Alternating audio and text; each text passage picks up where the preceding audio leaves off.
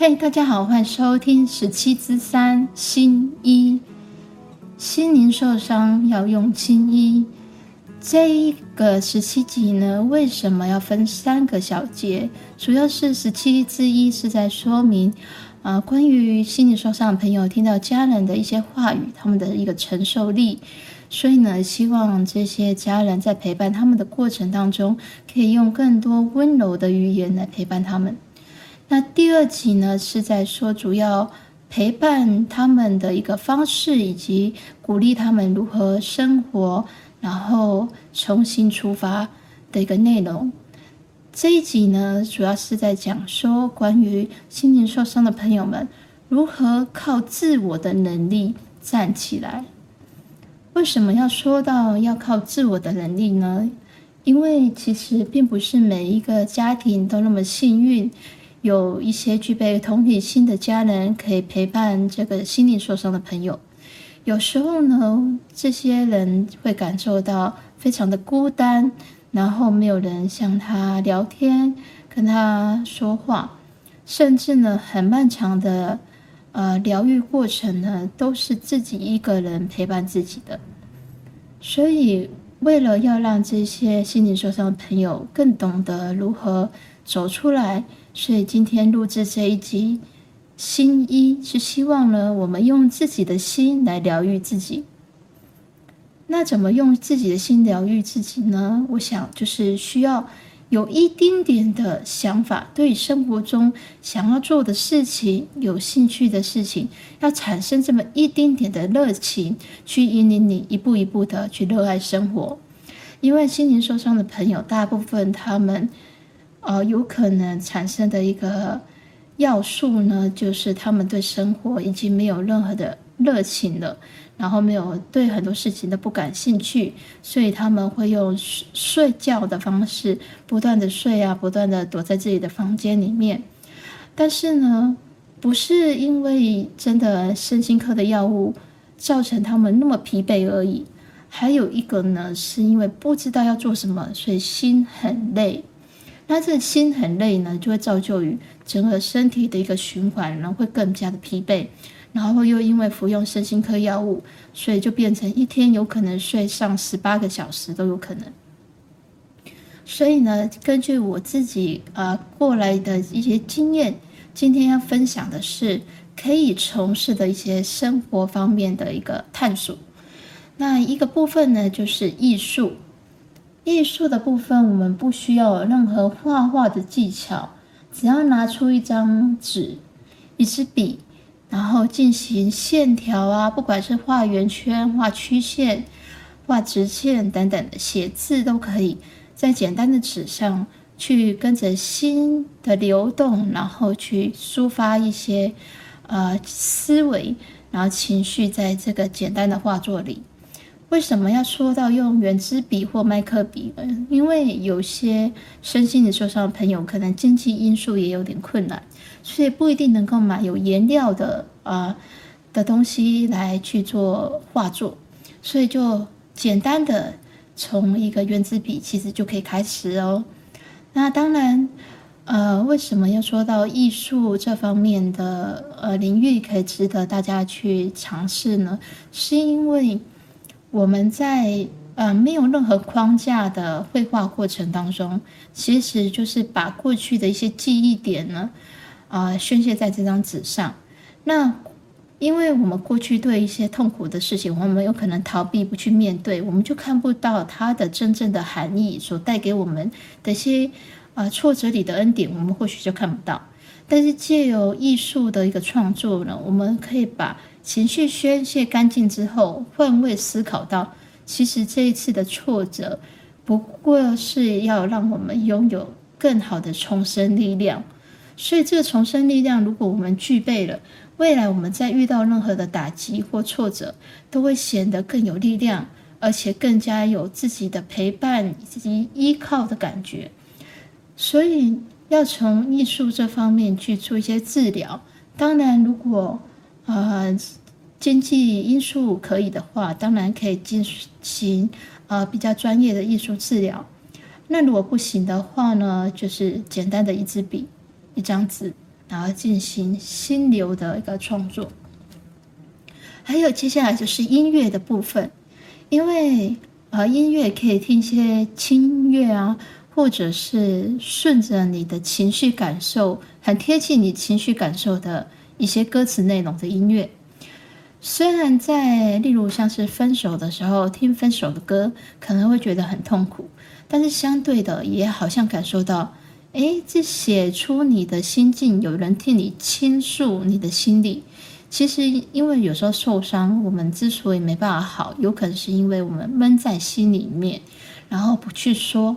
所以当音乐可以帮你倾诉，当它的歌词可以诉说你的心境的时候，有时候我会觉得，诶。其实这个作词作曲者，这个歌手呢，其实是可以了解我们的感受的。所以这世界上呢，有一个人正在彼端呢，也可以了解你、同理你，所以会感受到自己不是孤单的一个人。当然，听一些轻音乐呢，也可以帮助自己放松。所以我觉得，我当初在啊创伤时期有很漫长的时间没有听音乐，那也是我觉得自己。走得非常缓慢的一个很关键要素，直到有一天我突然发现，哎，我怎么那么久没有听音乐了？然后我去听了之后，听了啊、一些轻音乐啊，才发现说，原来心里可以那么样的舒适，所以音乐也是很棒的一个疗愈。另外一个呢，就是园艺。啊，为什么说园艺呢？其实，如果有些人觉得我又没有花园，我又没有土地可以种植，那怎么办？那我提供一个很简单的建议，就是可以种香菜，因为它只需要一个非常小的盆子就可以了。然后你只要把它的种子浸泡在水里，之后呢，再把它铺在土上，因为它的壳比较硬一点点，所以我是有浸泡在水里再种植。那这样的香菜呢，不仅自己在料理的时候可以加入调味，也可以让自己有一种了解大自然的一个万物有时的感受。因为你不能揠苗助长的想要让它赶快长大，但是你可以好好的呵护它，拔拔杂草，浇浇水，这样子的一个了解它成长的过程呢，有时候也可以体会到生命的一个自然的一个呃时间顺序。所以也会对自己的生命呢更有耐心，更有爱。不过之前在呃受伤的过程当中，就是因为我哥哥先买的一个秋葵的种子让我种，所以我是从种秋葵啦、种玉米、种香菜、种 A 菜等等的，就很简单的一个空间呢，会去种植。那时候就让我感受到我跟大自然好像有融合在一起的感受，而且觉得。呃，有一种自己也有力量，让一个生命有一个结果的时刻，所以那也是一个很大的成就感。那也是帮助我在心灵疗愈的过程当中，觉得诶，有一些事情可以做，那可以转换自己沉溺在那些伤痛当中。接着呢，还有就是空间打造，空间打造的部分呢，我觉得很重要，就是因为。不是叫别人来装潢你的家，可能这样子费用太高了。但是我们可以简单的，如果是诶喜欢花花草草的人，那可以啊、用永生花。可能永生花人家煮好一整组的话太贵了，那我们可以买几个啊、有颜色的，然后一点点的材料，然后来组装在一个小瓶子里面，或者是买一个很简单，有些店呢有卖。呃，一两百块的木头，那它小小的一个装置，那你可以贴上一些漂亮的呃贴纸去做创作。当然，你这样整个环境看起来就更加的温柔，或者更加的和谐，甚至觉得一种柔和的感受。当然，如果是男生的部分呢，你也可以借由把自己的房间打造出一种。啊、舒适的、干净的一个空间环境，让自己逐渐的啊、接受自己需要生活的这个概念。因为啊、通常身心灵受伤的朋友是放弃生活了，但是其实我们必须要有一个想法：如果我们不往前走，那其实我们就是停留在原点。那这个原点呢，可能它会是一个。呃胡同就是一个死胡同，它可能没办法跳脱出去，也可能像一个深井一样没办法跳脱出去。但是如果我们从先打造自己的空间环境，至少用得干净，然后用得舒适，用得自己看起来喜悦，这样子呢，就会让你逐步的去扩大你的领域范围。进而呢，可能会帮忙家里面的人洗个碗啊，倒个垃圾，逐渐的恢复到对生活的一些呃一个好的一个心情跟态度。还有呢，那很重要的就是，呃，如果你对于身心科的药物在使用上面呢，并不是非常的有一个见解，那我会鼓励，就是至少要一段时辰是按部就班的服用。这样子才不会反反复复影响到我们内心的一些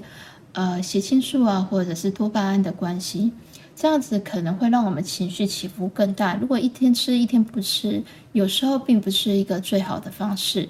反而是一阵子规律的使用，然后去跳脱他那种疲惫的感受，去从喜欢做的事情、热爱的兴趣那边逐渐的引领自己更有精神的生活着。而当我们逐渐的可以适应药物的时候呢，我们再渐进的跟我们的心理医师做沟通，看去做减药，或者呢去做更好的一个方式来疗愈自己。当然，如果你是一个对身心科药物非常厌恶的人，那我就鼓励你们一定要做到一件事情，就是探索自己的天赋，因为这个天赋呢，它是具备热情，具备着使命。甚至呢，是很大的兴趣，可以引领你每天几乎不需要闹钟就可以起床了。那这个天赋为什么说很重要呢？是因为啊、呃，我心灵出口就在梦想的路上。这个核心理念呢，就是发觉，当我们懂得自己的梦想以及天赋所在的时候，我们往往就比较不会活在过去的窠臼当中，我们就可以逐渐一步一步的实现自我，然后跳脱。那些药物的一些依赖，所以我觉得，呃，探索天赋这件事情非常的重要。这也是我在第二集探索天赋的方法有说到比较详细的一个内容，大家也可以回过头来去听。当然呢，我为什么一直要鼓励大家可以实现天赋呢？原因是在于，呃，天赋这件事情它并不是完全不需要再加以学习。而是你可以啊、呃，更有能力的去应对那些学习所需要的能力，所以你就会显得更比较驾轻就熟、如鱼得水。所以这样子的一种心灵的舒适感呢，可以带给你更大的一个成就。当然，我们也必须培养自己心灵的弹性。所以我觉得还有一个很重要的东西，就是实验家的精神。对于我们一些在身心灵受伤的过程当中，有时候外在会给予我们一些机会，例如像当时有人建议我去发传单，那那时候因为是选举的传单，所以也只有一阵子。这一阵子短暂的时间呢，我去发传单，那虽然会遇到被狗吠啊，然后遇到陌生人，但是也会遇到亲切的人跟你说辛苦了。所以那时候会觉得说啊，我走出去可以看看别人的生活周遭环境，自己也对自己的生活环境有了一丁点的想法。所以我觉得啊、在一开始我们用一丁点机会的时候，只要不是危害到他人，我们都可以去做不设限结果的方式去尝试。因为如果我们一直想着说做这个发传单也不能干嘛。说这个加油员好像也不一定可以到达什么样的程度，但是如果是这样的话，你就损失了一个自我训练反应能力的机会。对，所以我觉得这样会非常的可惜。我觉得说，因为我们在心理受伤的过程当中，其实我们需要的是去多方的尝试，去让自己更加的有活力。所以呢，这需要一丁点的适应。跟调整，毕竟如果有服务用身心科药物的人来说，他们要工作，他们会显得很疲惫。但是如果我们加了一丁点的信念在里面，告诉自己，我一定要走出去，我一定要拥有自己独立的经济条件来养活自己，那这样子呢会更好。我可以说一个故事，但是其实这个故事呢，不是要来判断好与不好，而是曾经给我的一个想法，就是那时候我的哥哥呢送了一只鹦鹉给我，他希望鹦鹉可以陪伴我，让我觉得不孤单。但是后来发现那个鹦鹉它的眼睛好像啊、呃、生病了，带去看医生说要六千元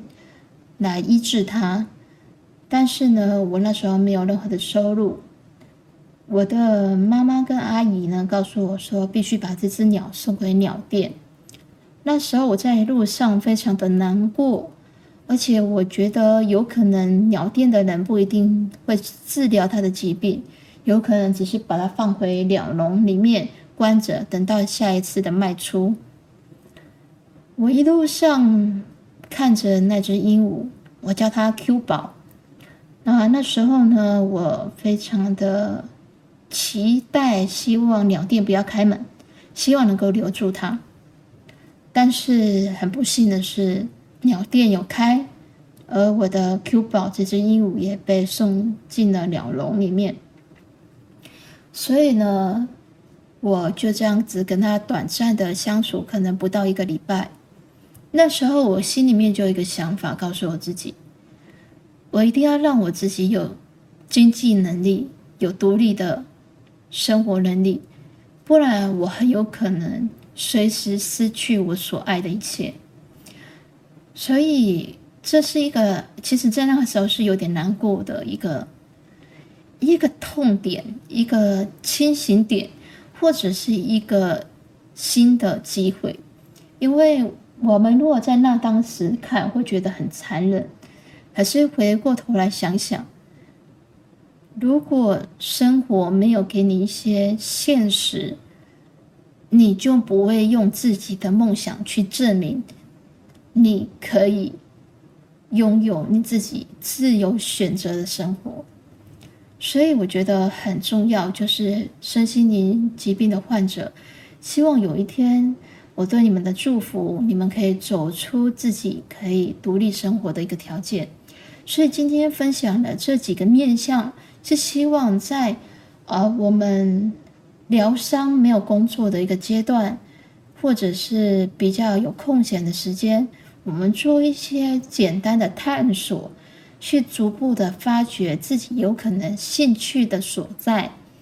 而这一点很重要的是，你必须先接纳自己。所以也很好的一个建议，就是希望大家可以回过头听第三集的《爱上自己》。这一集呢，有很清楚的告诉你如何爱上自己，如何接纳自己，这样子你对生活才会有一丁点的热情，而这一丁点的热情可以帮助你逐渐的跨出你的一些窠臼，在一些你的那个呃钻牛角尖的一个思绪里面。所以呢。今天分享的这几个部分是希望对于你们呢，可以提供一些想做的事情的一些想法。因为如果我们都没有想做的事情，就像我刚才前面说到的，会很累啊，因为吃身心科药物很累，然后脑袋没有任何的概念，不知道要做什么，就会更加的累。所以呢，啊、一定要有一丁点想做的事情，去帮助你们去。热爱生活，所以呢，一定要学会接纳自己，爱上自己，然后去逐渐的探索自己的生活各个面向，然后去重新的步入这个社会。很开心你们今天的聆听，无论这个聆听者呢是身心灵也有受伤的朋友，或者你身边有身心灵受伤的朋友，我都希望你们可以分享这一集的节目给他们。然后去帮助他们走出自己人生的创伤，更加的活出自己的生活。很开心大家的聆听，也必须跟大家说一声 sorry，因为啊、呃，昨天在录节目的时候啊、呃、是下雨天，然后有打雷，所以呢，因为担心那个打雷声会吓到啊、呃、一边进入睡眠状态的朋友们的一个心情，所以呢就。没有把那集上架，而选择今天礼拜五的时间再重录一集来补上去，所以呢，耽误了一丁点的时间。所以跟大家说一点抱歉哦。但是很开心你们持续的追踪，非常谢谢你的支持。也对于想要有所呃跟我互动的朋友们，欢迎来信到我的 mail，呃，那个资讯栏都有写关于我的 mail 的呃资料，给大家可以写信给我。如果你有任何对心流化的创作，或者对于嗯心理的一些受伤的程度，希望得到一些协助的话，我都欢迎你来信。那我大约会在四天到一个礼拜之间去做回复。还有就是，我希望大家，呃，可以不要太害羞。如果你觉得我当初推荐的心流画一个小时三九九，你觉得在啊、经济上面有所考量的话，那你可以告诉我你的一些经济的条件，然后我去设计专属于可以给你的一些心灵成长、心灵疗愈的一些啊、比较好、比较简单的课程。很开心跟你们聊到现在。那今天呢，也是我要去从事教育的一个新的面试。那希望大家也可以在远端祝福我喽。感谢你们，拜拜。